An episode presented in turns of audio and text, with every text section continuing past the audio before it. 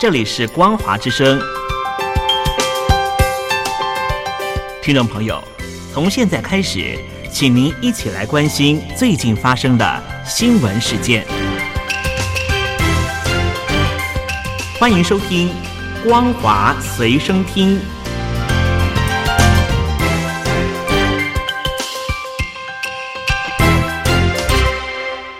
大陆听众朋友您好，欢迎您收听这节《光华随身听》，我是东山林，来关心美中关系。美中在阿拉斯加的会谈上面，中方代表就是中共中央外事办公室的主任杨洁篪，长达十七分钟痛斥了美国国务卿布林肯的嘴炮事件，引发了北京政坛的一片哗然，当然也有吹捧的造神的声音啊。可是呢？中国大陆的军方高级智囊团的解放军的少将姚云竹，在一场研讨会上面，就对美中关系的恶化表达十分的忧虑，并且指出，如果不能够快速的化解危机，可能会带来非常严重的后果。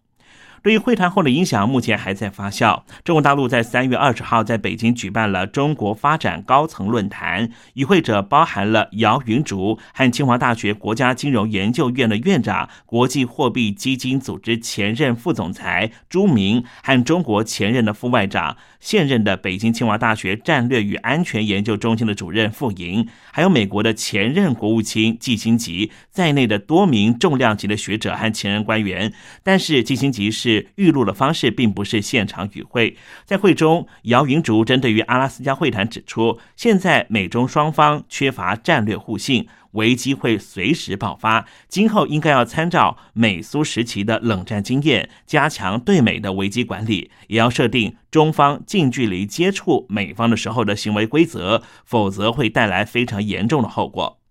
姚英竹是话中有话，显然是对杨洁篪当面挑衅美方、不顾引发危机的行为感到十分不满。姚英竹少将曾经担任过中国军事科学院对美防务研究中心主任、博士生导师，多次参加有关中美双方的军事对谈，包含在新加坡的香格里拉论坛和中国的香山论坛，也是中共对美防务的权威人士。可以说是真正了解中美各自军事实力的人，非常冷静，也非常务实。而被杨洁篪痛骂的美国国务卿布林肯，现在到哪里了呢？他的访问之旅已经到了欧盟，他和欧盟的外交和安全政策高级代表波瑞尔在当地发表的联合声明，表示重启对于中国的双边对谈，并且共同应对俄罗斯带来的挑战。双方的声明稿呢，都指出，美国和欧盟都已经眼神确认过了，目前和中国大陆处于一段合作、竞争和系统性的对抗关系。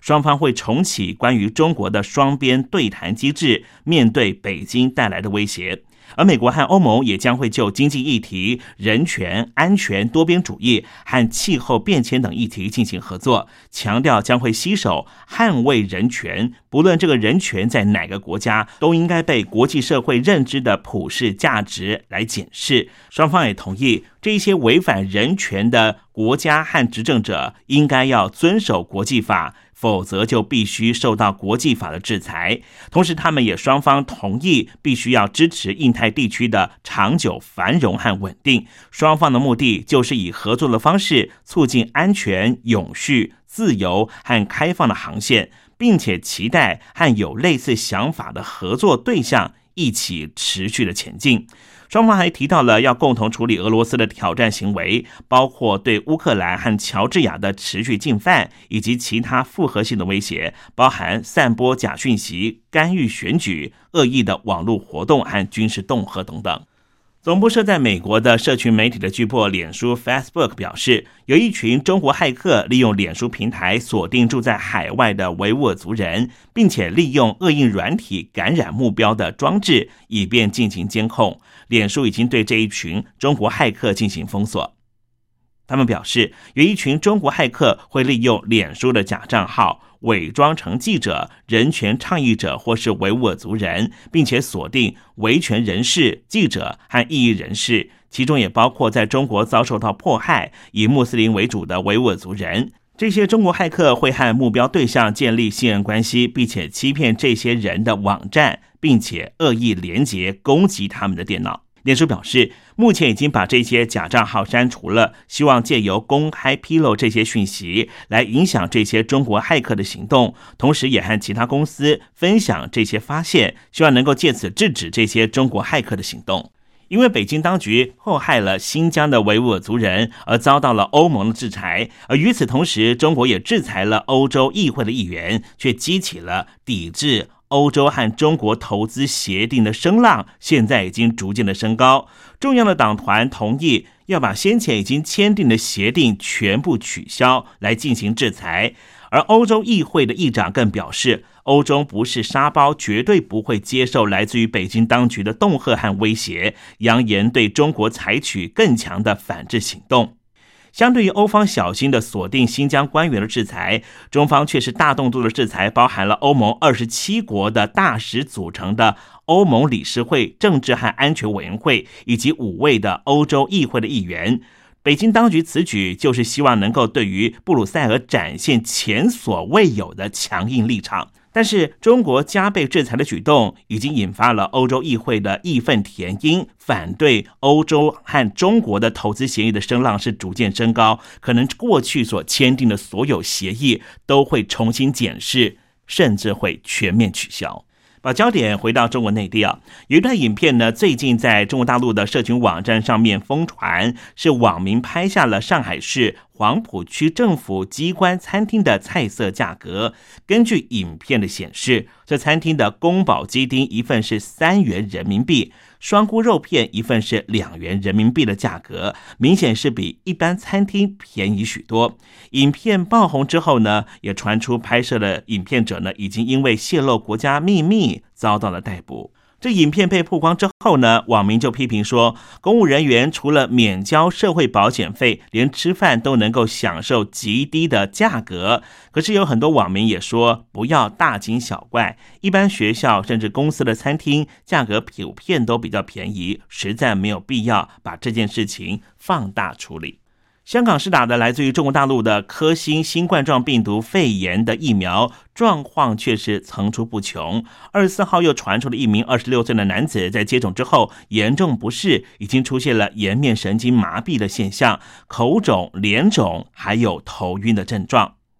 这一名地盘工人优先的群组男子呢？是在将军澳的体育馆接种了科兴疫苗，但是在走出了接种中心之后，立刻昏倒，被救护车送到了将军澳医院。大约一小时之后，这名男子才恢复了意识。他说他自己并没有长期的慢性病。大约一小时之后恢复意识呢，他发现他脸已经瘫痪了，一只眼睛肿起来，没办法闭眼，好像被人打了一拳，嘴巴也歪向了右边，脸部是十分的紧绷。目前香港特区政府还在。做进一步的调查，而到目前为止，香港累计已经有超过四十万人接种了第一剂的疫苗，其中大约有二十五万人是接种了科兴疫苗，十五万人是接种的来自于德国生技公司和中国复星医药合作的复必泰疫苗。因为第一批的复必泰疫苗封盖上面有瑕疵，因此香港和澳门已经暂停施打了复必泰疫苗。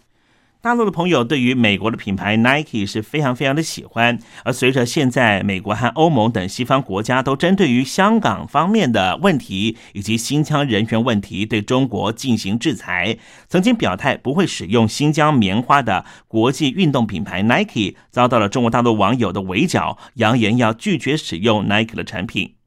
有鉴于中国大陆在新疆的维吾尔族自治区大规模的违反少数民族人权，欧盟、英国和加拿大、美国纷纷宣告制裁，对此有责任的中国高官。不久之后，中国大陆网络开始流传 Nike 在去年三月的声明，声明指出公司供应链并没有使用维吾尔族人的员工，也没有使用新疆的纺织品和纺纱。而中国大陆是全球第一大的棉花生产国，产量将。将近百分之八十五都来自于新疆。现在最来关心的是福原爱啊，福原爱和江宏杰的婚变传言不断，但是现在有消息指出，其实福原爱已经在春节的时候以视讯电话的方式向江宏杰提出离婚。江宏杰听到之后是泪崩痛哭。以上新闻由东山林编辑播报，感谢您的收听。